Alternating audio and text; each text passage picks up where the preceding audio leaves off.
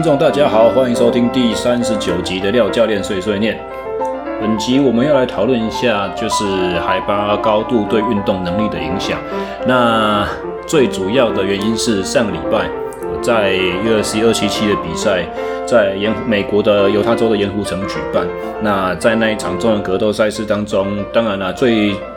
惊天动地的消息就是次中量级的长期的冠军 Kamaru Usman 被被敲下来了，被 Leon Edwards 在第五回合剩下不到一分钟的时间，我一个右手假装刺拳，左手直拳，再加上左脚瞬间接高踢，我踢到了 Kamaru Usman 的大概下巴脖子连接处。然后就把他 KO 了哦，就是打晕了嘛，倒在地上起不来哦，那就比赛无比赛无法维持。那在这场比赛的前面第一回合，呃，Leon Edwards 其实表现的算不错，跌破了许多人的眼镜，包含把角力底的 Kamaru Usman 在职业生涯首度摔倒 take down 成功，然后背部着着地，然后还威胁到后背的裸脚的降服技，但是可惜没有成功。在这之后呢，第二回合、第三回合、第四回合。Leon Edwards 忽然就好像变得就是完全失魂落魄了一样，没有第一回合那么积极进取的这个这个光彩他。事后访问的时候，他也有说，在第二回合开始之后，他就觉得很奇怪，整个身体好像不由自主一样，他的反应啦、他的协调什么，对于动作的预判全部都失常。那么在这一场比赛的过程中啊，其实。包含最后面的这场 Main Event，还有之前的很多场比赛哦，赛赛比赛的奖评都一再提到说，哦，盐湖城是个高地，所以很多的选手在这边表现都会失常。对，就你平常看他心肺耐力、你的恢复能力明明就超强的那种人，在盐湖城比赛都会都会爆掉，然后就看到他累得跟狗一样，好像就是新手第一次上格斗课团课那种状况。最明显的是在 Kamaru Usman 和 Leon Edwards 之前的那一场比赛，哈，那个那个 Luke Rockhold 对上对上保罗 Costa 一样是次重量级的赛事，诶，等等，他们是中量级啦，就是 Middleweight 哦，在这一场比赛的话，Luke Rockhold 在睽违三年没比赛之后回来，他这一场比赛打到在场上用双手撑着膝盖传，然后最离谱的是。他在比赛之前，对赛前记者会，在媒体的访谈上面，他有讲到说，他在这次的 training camp 里面做了相当多的心肺耐力训练，包含跑步跑得很多，然后他感到对于跑步训练的成效非常满意。所以，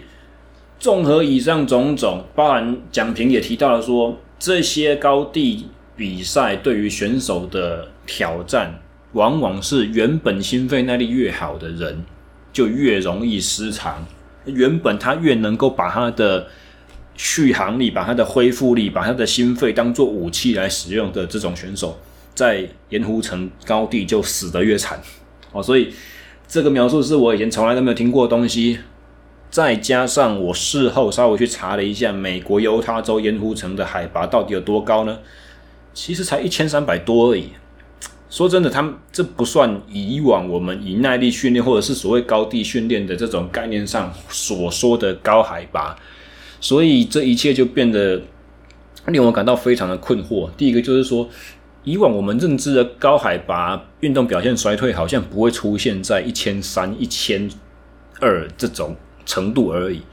那另外一个就是说，好，你如果高地要适应的话。像不少选手，包含 Luke Rockhold 本人，然后他也提到说，在赛前三周他就已经来到盐湖城当地去调整他的训练，去以去适应这个海拔高度。因为在他们之前，他们有听说过，就是先前在这这里比赛的人状况会不太好，就是耐力会不太够用这种样子。所以我就特别对这个话题有兴趣的，然后觉得说，其实我念两年的。运动相关的研究所，然后我又出来从业了十年，快要将近十年，九年多。那在这个期间，其实我很强，我我的一个自认为在教练业还算蛮大的强项，就是对于耐力或者是说哦心肺能力、恢复能力这个方面的呃机一些机制，比普通人还要熟一点。那怎么我准备了自己这么久，我到今天才第一次听到这种讲法？所以我重新去找了一些。翻了书，然后找了一些研究论文，然后试图去搜寻，就是呃非循环式运动，英文叫做 intermittent sport，或者是有时候你会看到就是说 team sport 这种写法，就是。它的比赛节奏是依据对手所决定的。那它的那个，它是它的特性属于冲刺一下，然后休一下，冲刺一下，休息一下。然后这个休的时间长短，不见得是你自己可以掌握，常常是会被赛局上面的一些节奏啦，被自己身体的状况和被对手的这种习惯的技战术采用去牵着鼻子走。这个叫做 intermittent sport 哦，有有有别于就是说。动作都是一而再、再而三重复的，这个叫做循环式运动。游泳的划手来，右手划完，左手划，左手划，右手划，或者是脚踏车，右脚踩，左脚踩，跑步之类这种东西。好，有别于这种循环式运动来讲，非循环运动的这种高海拔适应，或者说高地训练，或者是平地在低氧舱里面进行这种低氧训练的这些研究。以往是被我所忽略的，没有看到过的。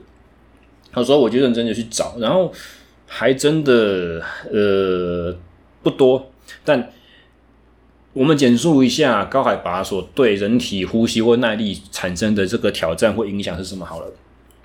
正常来讲，一份空气里面有百分之二十一是氧气，其他全部都是大大部分都是氮气。那海拔越高的地方，空气越稀薄。”气压越低，所以一样是你我们想象，如果用一个罐子装的话，一样在平地装一罐空气和在高山装一罐一罐空气，里面的比例，氧气和氮气的比例都是百分之二十一比百分之七十九，其实没有什么差别。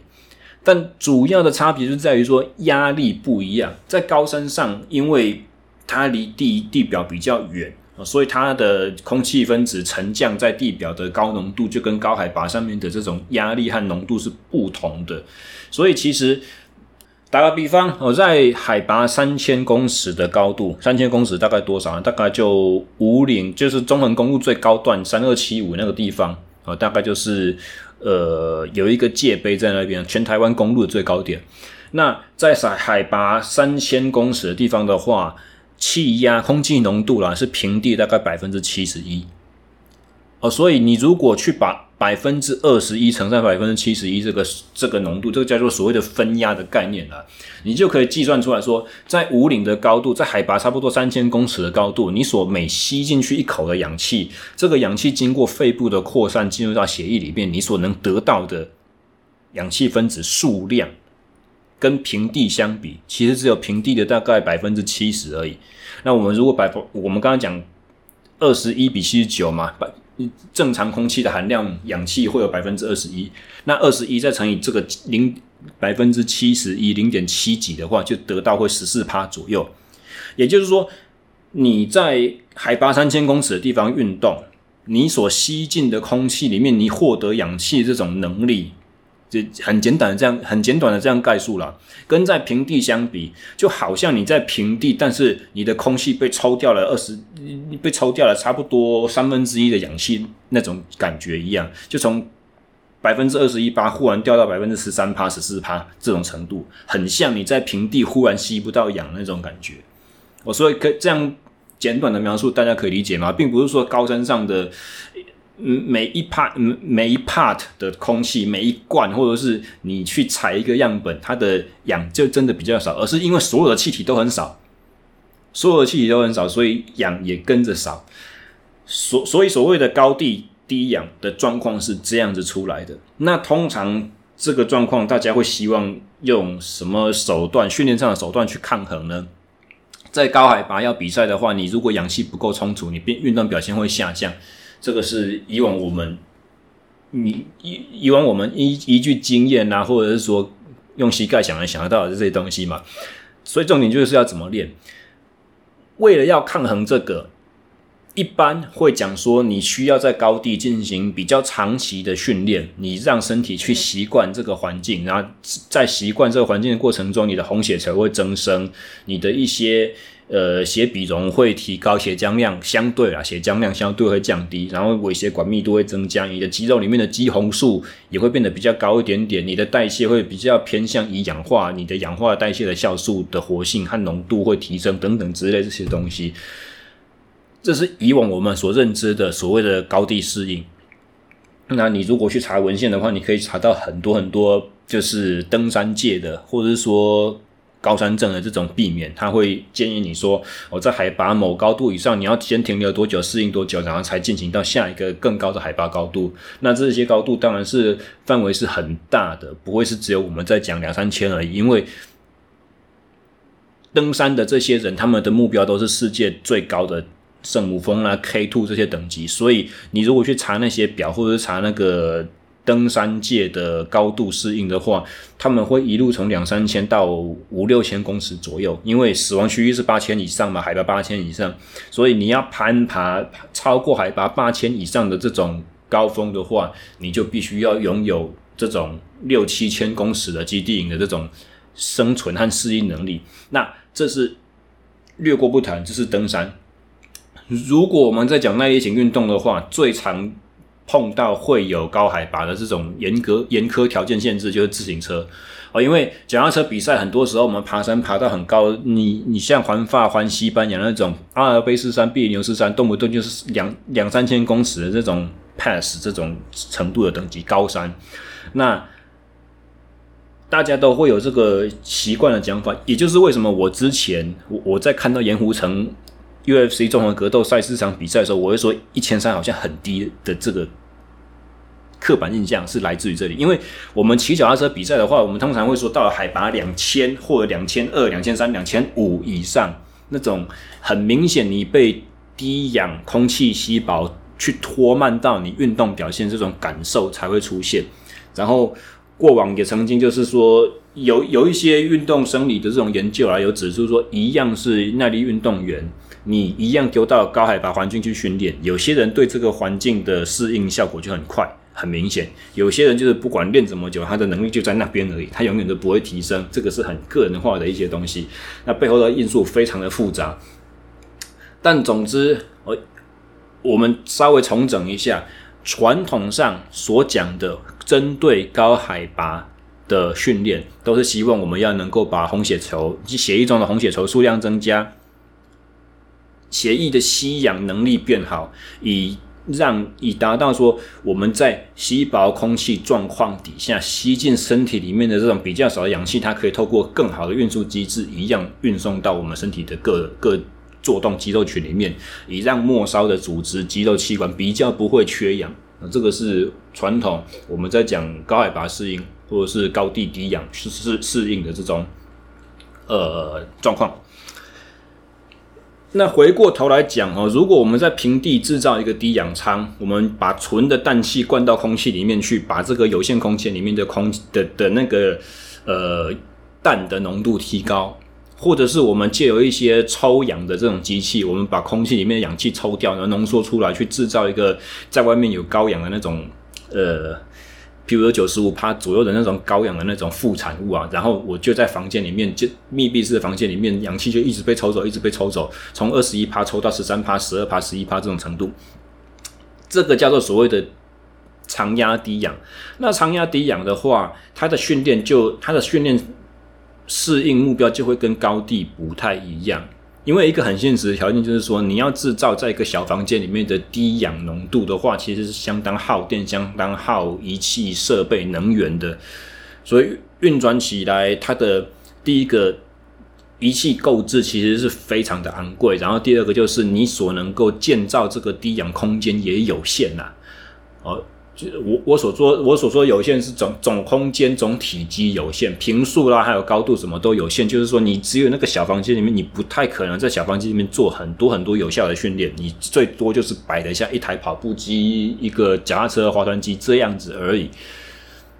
所以要在这种情况之下做大量的训练不可能，那就要做长期久待呢，也不是说很方便。讲真的，因为通常这种情况就是有那个制氧机器在那边打，在那个运转的声音很嘈杂，再加上就是这个密闭的空间，其实你要全时段的开空调，然后或者是说你二氧化碳空气中的二氧化碳浓度不小心累积太高，那也是一个健康的风险，必须密集的去监控。所以我要在一个低氧舱里面住好几天，或者是说光睡上一觉什么的，都不是非常的可靠可行啊。所以在平地进行长压低氧的时候，通常我们希望的那个生理适应就不会是说，哦，我要让你的血液血红素浓度提升，红血球数量变增加，这这一些跟血液动力学有关的东西就不是咯。我们在平地做长压低氧的这种训练，通常它就是一两个小时以内，一个半小时以内就结束，然后用的使用的是相对高的强度。然后需要去达到的一个目的，就是我们希望用一样的运动强度去达到更高程度的瞬间缺氧刺激。哦，那这个瞬间缺氧刺激会让你的肌肉局部非常的渴望氧气嘛，会让你的这个心跳瞬间暴增，然后你血乳酸浓浓度累积提升的一塌糊涂，这样子。用这些比较高的生理代谢压力去达成一些好的改变。哦，那但是其实主要的目标不是在于提高生理压力，超时你。平地低氧的这种训练，它有一个潜在很重要的目的是，其实一般人所没有办法理解的。我们之前曾经访问过李奇儒那一篇，大概在第二季吧，那篇里面他有稍微跟我们聊到这个。平地低氧舱的应用的价值，其实是在于说，我可以跑比较少的趟数，或者是持续高强度比较短的时间，就可以达成一样高的无氧刺激的效果。大家可以想象一下，如果你是，如果今天你是一个田径中距离八百公尺的选手，好了，你跑一趟比赛八百公尺结束之后，那个缺氧的效果，头晕啦、想吐啦、肌肉紧绷僵硬，无法持续。行走必须要倒在地上翻来滚去十几二十分钟，那种程度的痛苦。你如果是跑一场八百公尺比赛，你会制造那么高的生理压力。那那场在那场八百公尺比赛里面，其实你的高速的奔跑对于肌肉肌腱其实也累积了许多的冲击和破坏。好，假设今天这个选手他有旧伤。那他没有办法用这么高的强度去维持将近两分钟的高速奔跑，才能够达到它的刺激效果嘛？就是我我要的那个速耐力训练的效果要出来啊。那如果我们把一样这一位选手放到低氧舱里面，平地低氧哦，跑步机时速给他开下去，一样用八百两分钟的配速，可是只让他跑三百公尺的话，如果我只让他跑三百公尺，他在一个平地低氧的低氧舱里面训练，它就可以达到一个类似比的一整场比赛那么强烈的生理反应、生理压力的累积、二氧化碳的累积、乳酸的堆积、肌肉的酸化、心脏和呼吸系统的这种强大的压力程度。可是，我相当于把它的训练，就肌肉骨骼这方面承受的压力，瞬间砍掉超过一半以上。所以，如果用这种概念去描述的话，平地低氧它其实可能是一个总训练负荷去去调配、去减少你过受到过度训练效果刺激的这破坏一个很方便的武器，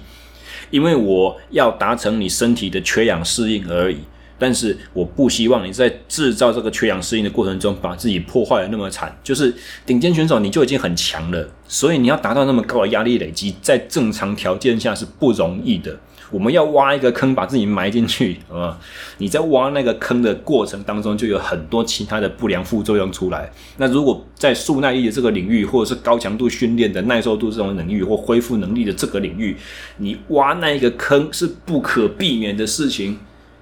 但是透过平地低氧的应用，我们可以把在挖这个坑的过程中一些连带附加的破坏去把它减除。那排除这些额外的破坏，就等于是你的恢复，你的你明天要能够重新来抄一遍这个能力，就比别人家领先一步了嘛，提早一步。哦，所以平地低氧的训练，其实概念上不在于说我要把我的血浓度提升啦，我要把我的，因为它的时间太短了，它暴露在这个低氧环境的时间长度不足以让我们的人体产生造血的这个机制和骨髓活化啦，肾脏的功能提升啦，我们要把一自身分泌这个 EP EPO 去分泌出来，那效果是没有办法的。所以你在平地低氧。进行训练的话，其实你没有办法达到这个我们所讲血液生理的改变。好，花了差不多二十分钟，我们简介完就是传统上啊，就是以高地或者是说以平地模拟的低氧的情况进行训练所希望达到的这个效果。那我们把话讲回来，到上个礼拜 UFC 二七七的这场盐盐湖城的比赛。海拔只有一千三而已，为什么会对选手的这个负面的反应这么大？这是第一个问题。然后第二个问题就是说，为什么耐力特别好的选手受到的影响最深远，得到的副作用是最惨重？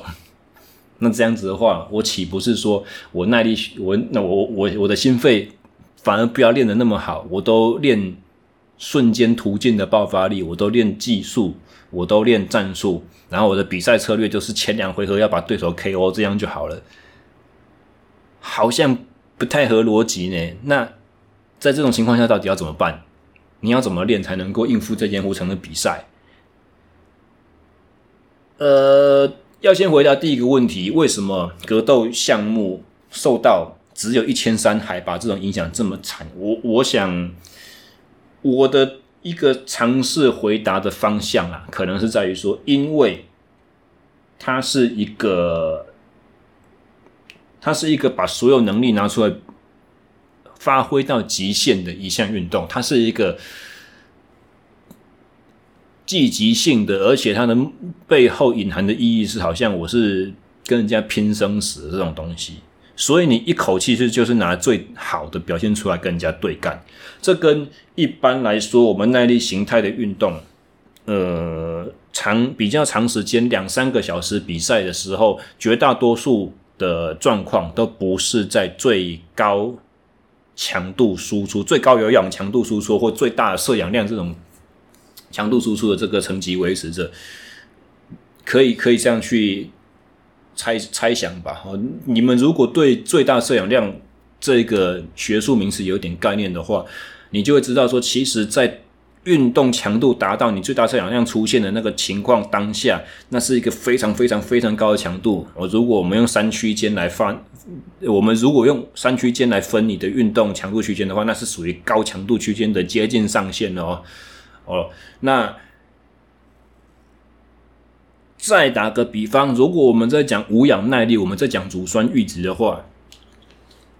一个能力差的运动员，他的乳酸阈值强度大概会只有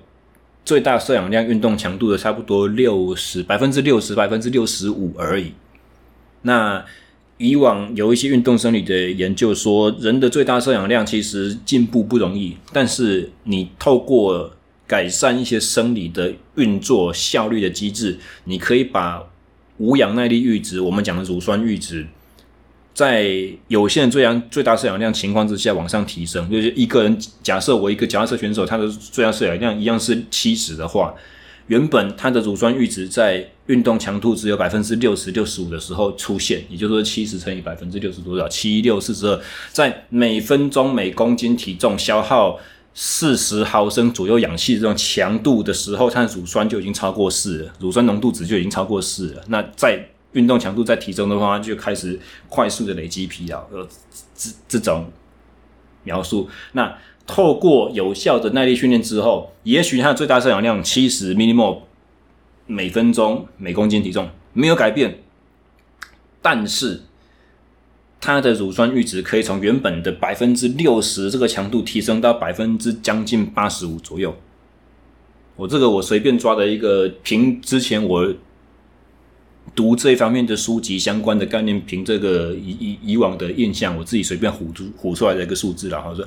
所以你如果七十去乘以百分之八十五的话，七八五十六，我那等于说。一样最大摄氧量，每分钟消耗氧气数量就是一样多的运动员，但是他可以在更高 percentage、更高百分比这种运动强度还维持着不会爆掉。这个是呃耐力运动。我们耐力运动如果要拿哪一个生理因子，拿哪一个生理参数去预测它在场上的表现的话，其实以无氧阈值的运动强度，也就是我刚刚我讲的四 mmol 乳酸浓度的这个数字，会比最大摄氧量来的可靠。而最大摄氧量高的人，不代表他的运动成绩场上呈现的就一定好，反而是在这个有限最大摄氧量情况之下。它的乳酸在维持恒定强恒定浓度生成和排除达达成平衡的这个情况，或者说，呃，术语讲我们 MLSS Maximal Lactate Steady State 最大乳酸恒定强度这个参数，才比较能够有效的去预估你场上的运动表现。讲那么多废话啦，就光光了光这一些名词的定义就花了五六分钟去了。我所要讲的意思就是说，耐力运动、耐力型项目的运动，绝大多数比赛它的强度都是在乳酸阈值附近而已，不会去挑到挑战到你消耗氧气或吸收氧气或运用氧气的能力这个极限。我我再重复一次哦，虽然耐力运动员你听起来好像他最大摄氧量都很很厉害，什么六十八啦、七十啊、七十几啊，有那个听过那个越野滑雪的超过八十的，或者说以前八零年代、九零年代脚踏车选手透过注射 EPO 作弊，那个最大摄氧量都都八十起跳的那种很恐怖的数字。可是尽管如此。他们比赛过程中使用到这个七十啦或八十的这种数字的时间是相当短暂的。相对于反过来，我们看一场格斗赛事好了。任何形态的格斗赛事，你大概第一回合，包含跆拳道都一样，两分钟。跆拳道的一回合才两分钟。任何形态的格斗赛事，第一回合结束，他的心跳率。通常就直接爆爆最大心跳的百分之九十五以上，所以他们的节奏都是非常快的。那心跳率过往我们可以知道说，它跟摄氧动力学是一个非常符合的一个 matching 的，一一几乎是一比一的这种对应啦。所以我们就可以知道说，所有的格斗赛事第一回合开下去的时候，它几乎瞬间就开到最大摄氧量去了。也就是说，透过我们刚才所讲的这种，你必须要把自己体能逼迫到极限去跟人家拼生死的这个情况，格斗型的赛事其实跟耐力运动相比之下，它反而对心肺能力的要求是，你你某种程度来讲可以说是更极端、更极限的，因为一回合下去就已经吹到你的最大摄氧量的边界去了。哦，那再加上说，其实以前我们曾经去描述过。Maximum oxygen，好，对了。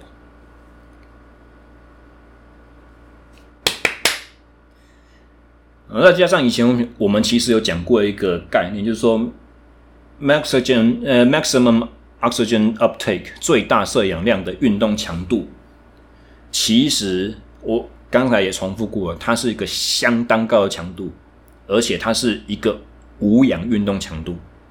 在你的最大摄氧量这个生理现象被我量测到的时候，其实你的身体已经末梢组织是处在一个极端缺氧的状状态下了。嗯，有时候你会觉得说，好像很不符合直觉，明明就在我们这讲摄氧量，摄氧量怎么可能会缺氧？但是多想两步，你就会知道很合理了。就是因为我们身体已经这么缺了，所以在这么缺的情况之下，我才要需要吸收到最大的能力的极限，去赶快把这些。从空气里面抽取出来氧分子，全部都灌注到我的肌肉当中。也就是说，你强度不够高的时候，你要达到那个最大的值，其实还不可能。你身体没有在进行一个很高强度无氧情况的刺激之下，你你吸收氧气的需求就没有那么高，你就不会用到那么多。好，讲完了最大摄氧量是无氧强度这件事情，那代表了什么？无氧强度之下，它就会产生大量的乳酸堆积。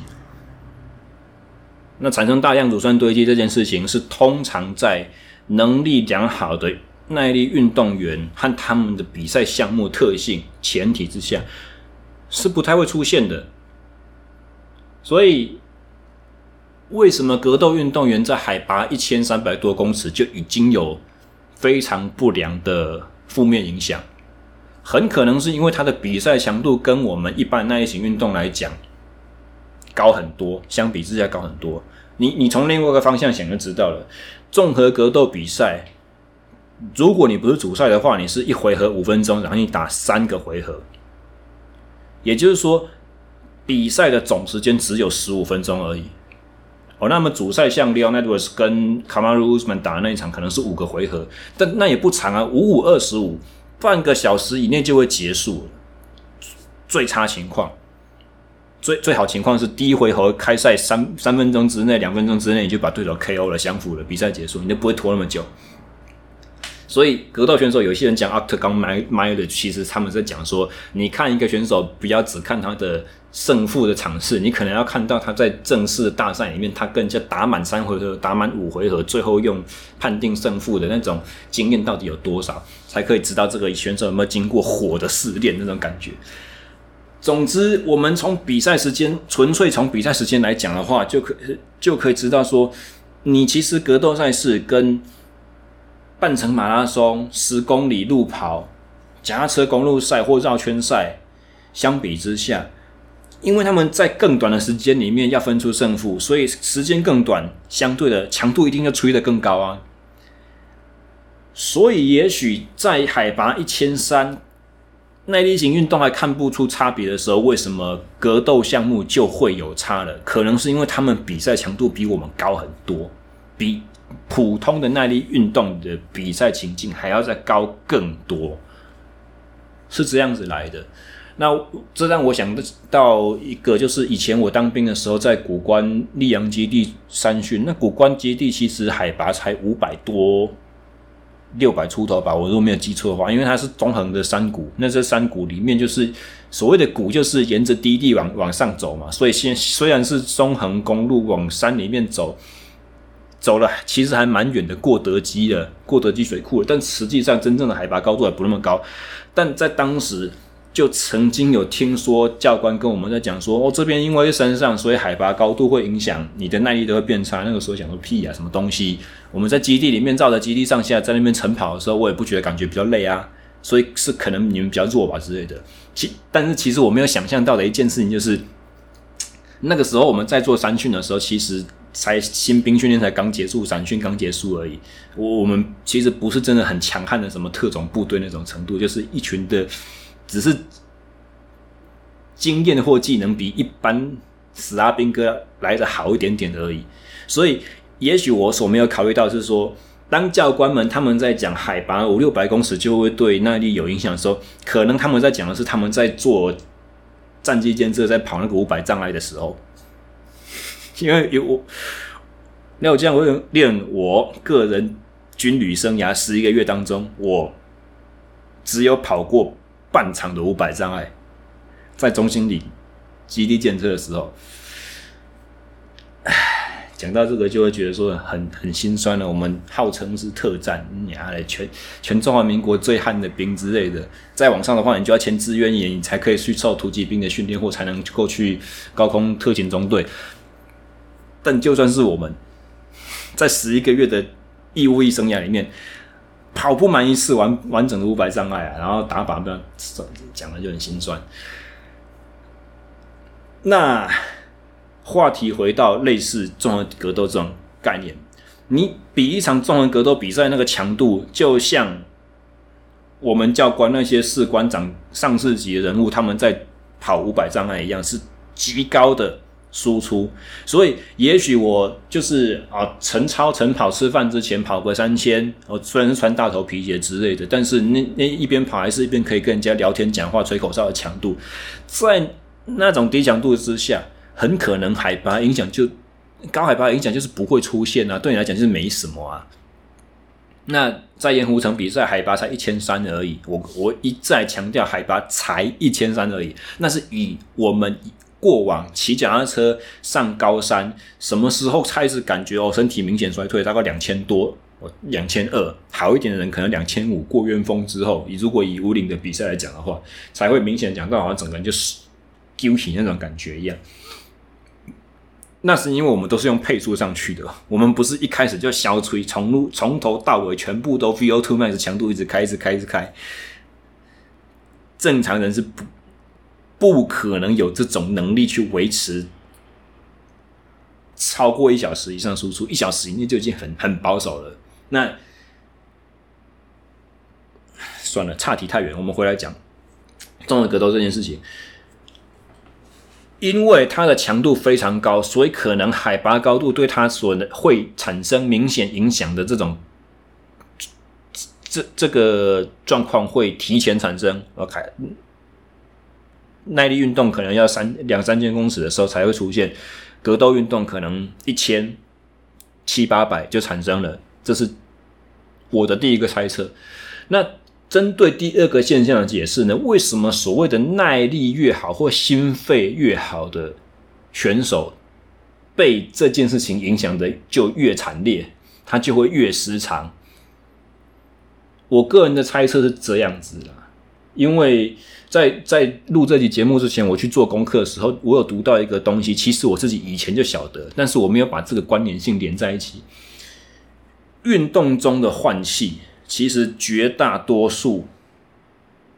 绝绝大多数情况之下是被什么影响？你们知道吗？是血液中的二氧化碳浓度。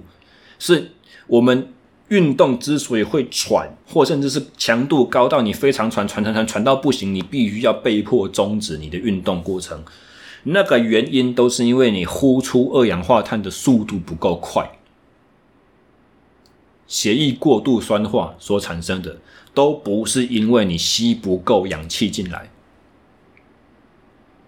可以理解吗？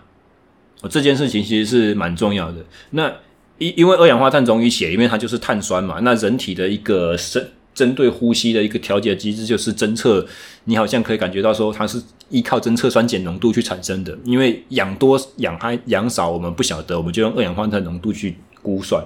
一可以可以这样去去联想，那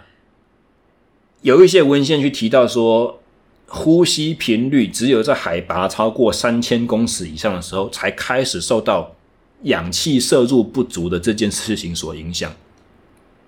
那这个就很有意思了。如果我在相对比较低的一千三百公尺这种盐美国盐湖城的海拔高度，我们去做一个。高强度的输出，像 Leon Edwards 跟 Kamaru Usman 打综合格斗比赛，打完第一回合结束，很可能他身体已经非常非常非常的缺氧了，因为在海拔一千三的时候，那个氧气浓度只有大概十八趴还是七趴，我如果没有记错的话，赶快叫那个网页出来看看。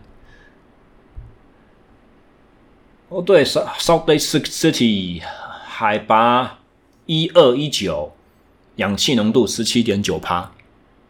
哦，所以十七点九帕跟海平面的二十一帕比起来，好像差不了多少，差三个百分比而已。可是真的，你在引擎压着红线边缘在运转，你用生命的极限在拼搏的时候，那个三趴差很大诶，而且那个三趴不是，那只是整个百分比的三趴，那跟原本的二十一相比的话，赶快做一下心算。三七二十一，七分之一，七分之一，七分之一，它其实是百分之十四的程度的差别，它这个变化是相当明显、相当有感的。那如果它一样用这么高强度输出，它在第一回合你就少了莫名其妙就少了十七趴的氧气可以吸进来，但是它开赛的节奏，它的运动强度的节奏，跟它以往所熟悉的是一一一模一样的吧？他又没有说吹比较凶，所以这时候他血液血液里面所累积的二氧化碳的浓度并没有真的那么的高，因为你可以想象累积的二氧化碳浓度是跟他真正做了多少事情有关。那缺氧的状况，除了跟他做真正多少事情以外，也跟他可以用到的空气中可以用进来的氧气有多少是另外一层关系的。也就是说，在这个海拔一千三左右的海一一般我们概念说是其实只是中海拔程度的呃高度而已。你在将尽全力的运动五分钟左右结束，血液中的二氧化碳浓度跟平地几乎一模一样，所以你喘的程度也跟平地几乎一模一样。可是因为你喘的程度跟平地一模一样，你吸进氧气的速率就直接被海拔高度所限制影响了。啊，这时候我们可以说，人的身体的呼吸调节机制还没有瞬间还没有反应过来，他还没有意会到到底是怎么一回事，他还不知道自己其实下一个回合就要出来的时候，我我我所能够产生能量、制造能量、燃烧我的糖类去做输出的这件事情已经不够了。因为二氧化碳浓度有有二氧化碳有被顺畅的排除啊，排除完了之后，我的心跳率就降低了。那我心跳率一降低，我是不是就没有办法快速的去把肺带肺部所吸收到的这些氧气做完良好的运输？所以这个还有一点概念上有点像是说，你身体处在一个宕机的情况之下，它没有办法去意识到这个情况有多么的危急，这这种程度。那相对于他的对手乌斯曼。卡马鲁乌斯曼的母基地是在科罗拉多州。那科罗拉多的海拔我，我我没有记错的话，应该是我我们看一下 Boulder 好了。我现在虽然我不是很确定它是不是在 Boulder。科罗拉多州波德市波德市的话，它的海拔是一千五百多。我我之所以对波德这个地方有有概念，是因为那也是一个自行车文化的大众镇啊。那因为卡马鲁斯曼常年在科罗拉多州。这种比较海拔比较高的地方去做训练，所以他身体其实习惯这种东西，他就跟他的对手 Leon Edwards 比起来，就有一个明显优势，因为他不会像 Leon Edwards 一样产生这种所谓的宕机的感觉，就是我我侦测不到现阶段的危险性，所以才会这一切都是我自己猜测啦，所以才会。因为这样子，所以第一回合 Leon Edwards 打得顺风顺水，一切都正常。但是经过了一分钟的休息之后，第二回合重新出场的时候，他竟然发觉说：“我身体没办法做出反应了，怪怪的。”那这个怪怪的，所谓的怪怪的，其实是相比于他以往的训练或比赛情景，以往的训练或比赛情境，他可能是觉得说：“我就是很喘、很喘、很喘，但是我做得出动作来，我的速度反应都在。”但在海拔一千三的情况之下，他可能是很喘，但是没有真的到那么的喘。可是我的反应就慢半拍了，我的速度、我的爆发力通通出不来。我在猜想，所谓的怪怪的，应该是这种情况。我不熟悉，那不熟悉就加上了你会慌乱。那在心心神不定、会慌乱的情况之下。整个技战术，你赛前所盘算的一些东西，全部都要赶快重新调节、重新 setting 过一次，那就产造成了他的三四回合的这一波大乱流，被压着打，差点。我说实在，那个时候，其实我是有买台湾运彩的，我有压 Leon Edwards。那看到第五回合，我就觉得啊，乌斯曼真的太强了，那眼看着就要输掉了，应该要赔钱了吧？结果没想到最后一分钟，轰轰啪！看比赛结束，哇嘞！我自己一个人看着电脑荧幕，那个时候我不自禁的惨仰天长啸欢呼啊！然后在赛后看到很多就是当场有去参赛观赛那些坐第一排的那些格斗选手，全部都是震惊加上困惑加上不解，怎么可能会产生这样子结局这种情况？那一切当然就是要恭喜 Leon Edwards 的他的角落的团队了，和他自己本身的这种战斗的意志，以及他们对于决胜的这个组合踢拳的组合。在想想必在训练中就经过了非常非常多的磨练，然后在场上他也不断的利用他的低扫，利用他的右手刺拳加左手后手直拳，因为他是站 soft，他是站反架的，所以他右手前前手刺拳，左手的这个试探，然后看过乌斯曼很多次很多次怎么去闪躲这个反应，所以他原本都是多用低扫，结果最后关键这一次是左手后手直拳瞬间加高踢，那乌斯曼。习惯的闪躲模式就会让他的头向右边偏。当他往右偏要去闪那个左手直拳的时候，就等于一头撞进了扫上来的左脚胫骨。所以这是非常高段数的这个技战术谋略以及心理强韧程度的这个展现，这绝对不是偶然，也不是狗屎运。但是这让我有了一个非常好的话题可以讲，就是说为什么格斗类型的选手在所谓的高地，那这个高地的海拔高度是在我们夹车啊、跑步啊看，根本没什么这种程度。竟然会受到这么严重的影响，这是我我觉得一个很好的讨论，也是一个思重新挑战挑战我思考训练的一个契机啦。那么你要怎么练？以前我们研究所老师最喜欢挑战问我们说，你要怎么练？我一直到刚才，因为做这个 podcast 有时间压力，我礼拜天要上节目，我一直到。录到呃，我一直研究到刚才礼拜六晚上的八九点，我都还没有找到确切证据说，如果我们要透过高地低氧的环境的停留或暴露，到底海拔高度最低要到多少才可能有用？这个这个问题，其实在我以前。我以前因为有带一些脚踏车的选手，所以我曾经试图要给他们做过一些高地低氧的短期铺路，两三天这种。我的印象是那个时候我得到的结论是海拔至少要两千公尺啊，但是两千这个数字到底是怎么来的，我有点忘了。然后刚才我在做功课的时候，我还一直找也找不到，呃，所以这是一个问号。也就是说，像我刚刚所讲的，你提早三周去盐湖城备战，这些综合格斗选手，也许这个海拔一千三没有办法起到你光在那边待久一点就可以提升身体耐力素质的效果，所以光待着没有用，它那海拔高度不够高，无法刺激身体产生一些什么血液动力啦之类的这个好的效益，没办法。所以就是要在这个地方去做高强度的训练、比赛的模拟，那就带来一个问题，就是说，尽管是提前三周去，但是在那个时候，training camp 赛前集训大概都已经快结束了，剩下最后一个礼拜了。那慢慢的训练强度维持，可是可能总量就是不会到那么的高。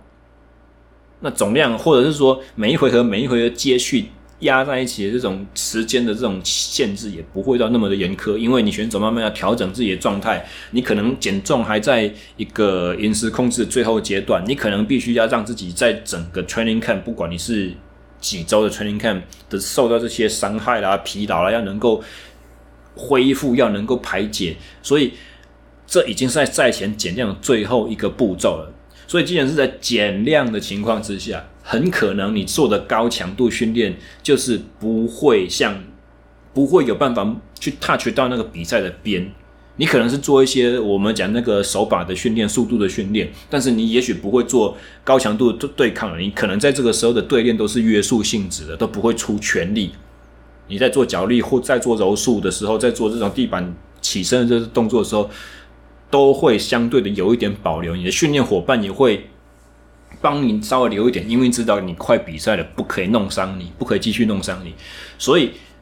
赛前三周去海拔一千三这种所谓的高地，其实是中海拔，这样练是没有用的。你可能整个 camp 全部都要在海拔一千三，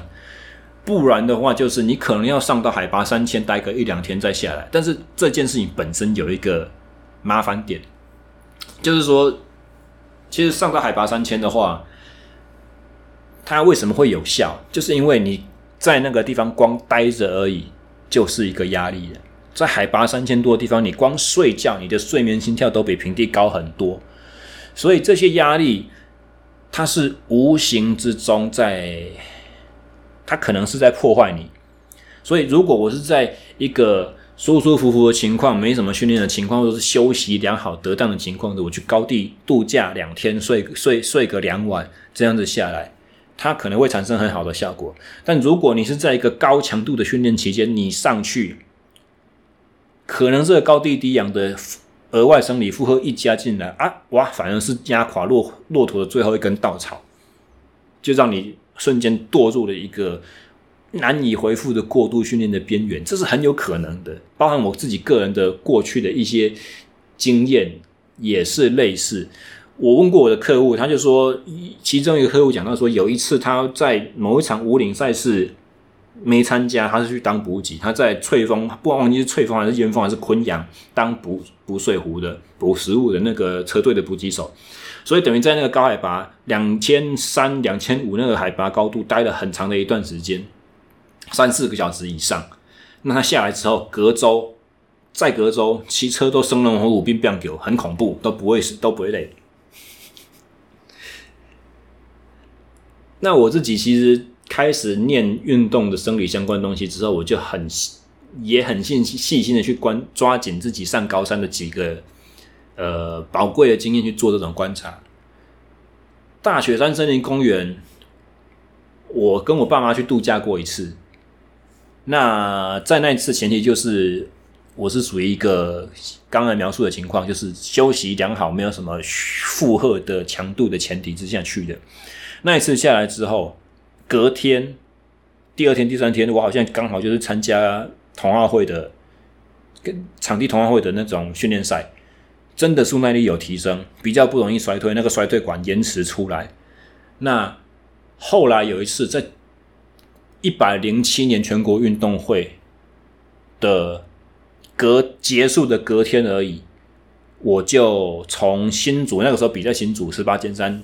自由车场，我从新竹骑台三线下去台中，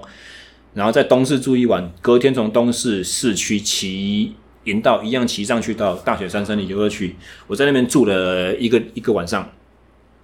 那一次的状况就有一点模棱两可，因为我是连超两天长距离，对我一个练短距离选手来讲的话，那是一个不小生理负荷。所以其实第二天晚上就中午到了大雪山，吃完午餐，我在。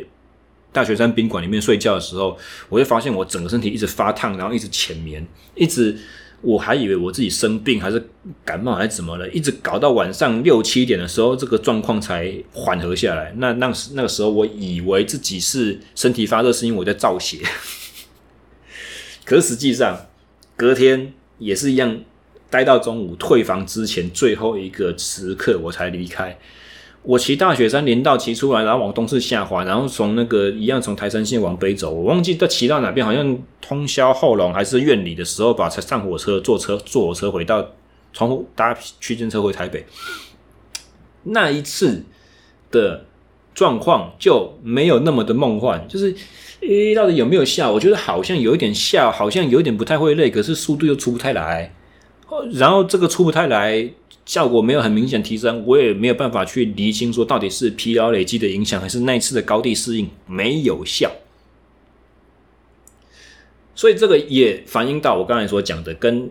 我模拟的这些思考假假想的问题都是一模一样，就是爱因斯坦最喜欢用的这个 thought experiment 思想的实验。如果一个重格斗选手他的一个 training camp 可能是哦。十二周这么长，三个三个月很长。那他在第八周的时候，他上海拔三千去做一个适应。第八周可能正身体正处在一个极高压的状态之下，你忽然又增加一个高地低氧，额外升一次级，他会不会就像我那次一样，骑了两天高高高高量，然后？高负荷的这种还还爬坡，从海拔零爬到海拔两千多，爬到快死掉，差点吃不到午餐的这种情况，又额外多加一个高低低氧，嚯！其实这真的很不好讲诶，包含我后来在很多一样开课表训练的客户，有时候跟他们说，你如果去武岭探路的话，你就不要直接下来，你就骑都一趟路上去嘛，就在那边多待两个小时。或者是说在，在新竹或在苗栗的客户，我就叫他们不要只是多骑几趟鱼老之类的这种高度，因为鱼老我记得好像海拔也才两千出头，还是一千七而已啊。我叫他们去骑观雾，然后就是从那个南清公路一直上到最最从清泉，然后清泉开始往上爬，爬到南清公路终点结束，大陆林道开始，然后大陆林道再往里面，去最好去骑到观雾国家。森林游乐区，然后在那边住一个晚上什么之类的，但这些策略到底好吗？也许那天的训练负荷要恢复就已经有点困难了，你再加一个高地，倒还不如直接开车开上南京公路，然后在那边度假度两天，搞不好。哦，所以今天将近一个小时的碎碎念，讲了很多我一些新颖的想法，对于耐力训练也好，对于格斗类型这种超高强度需要是恢复力，而不是单纯耐久的能力，这种项目的特色也好。等于是做了很多重新的思考和讨论，但是我没有任何的，我没有任何斩钉截铁的答案可以回答给各位。所以，如果你听到这一集，觉得这一集内容很有趣，你得到了一些启发，但是又有可能你有了一些跟我不一样的看法，我觉得很欢迎大家一起共同来讨论。那不管是我发布节目的任何一个管道，IG 啦、FB 啦，或者是你就是直接。透过我的呃 podcast 的平台去留言，我的 podcast 主要 hosting 是在 SoundCloud 上面。那 SoundCloud 它有个优势，就是它可以直接在播放的过程中点选这一个时间，你就可以在那个时间点留下你的对于内容的想法评价。那 SoundCloud 在这方面是非常非常好用。Apple Podcast 好像你就只能评分，那。干脆你如果想问问题的话，就顺便顺便用那个机制给我五颗星吧。哦，优质节目需要大家的肯定和鼓励，所以五星回馈是很很自然的，好不好？如果你都已经听到这边了，你不可能不喜欢这个话题啊，一直听到五十六分五十七，快一个小时啊！所以最后就是呼吁了，按赞、留言、追踪和订阅哈。如果你喜欢我这档节目，你听到更多有关的优质的内容，或者是你认为这些东西对可能你的哪一个朋友有帮助的话，欢迎把我的节目 SSE 训练漫谈这个频道直接介绍给他，或者是传连接什么都可以啊。最后的话，就下礼拜，诶，我今天可能没办法去跟大家承诺下礼拜会有节目，因为下礼拜我有行程的，要要回台北去讲啊。对了，差点忘记，下礼拜在那个 BQ。呃，台北的一个 BQ 的在在贩售运动后恢复或者运动前热身的这种产品，或者是说赛中补给的一些原定的这个厂商 BQ 那边，我会有一场那个 Q&A 的讲座，差点忘记宣传。嚯，你看我多不专业！所以在稍等一下，我看看。哦，所以在九月三号礼拜六。对，九月三号礼拜六下午两点，在 BQ 的总部 BQ Today 的那个店点哈，它新开起来，在台北市大安区忠孝东路三段，巴拉巴拉，这个详细地址我会连在 show note 里面哈，大家可以去看。下午两点在 BQ 的这个总部呢，店点总部，我会有一个新书分享会以及 QA 活动。那这场活动是免费的，它需要填单报名哦。那有兴趣参加的朋友们，你可以在 show not 里面得到报名表单的连接，它可以让你去事先留下阅读《减法训练》这本书的这个心得或疑问，那以便我事先会诊，然后去在现场做出最优质的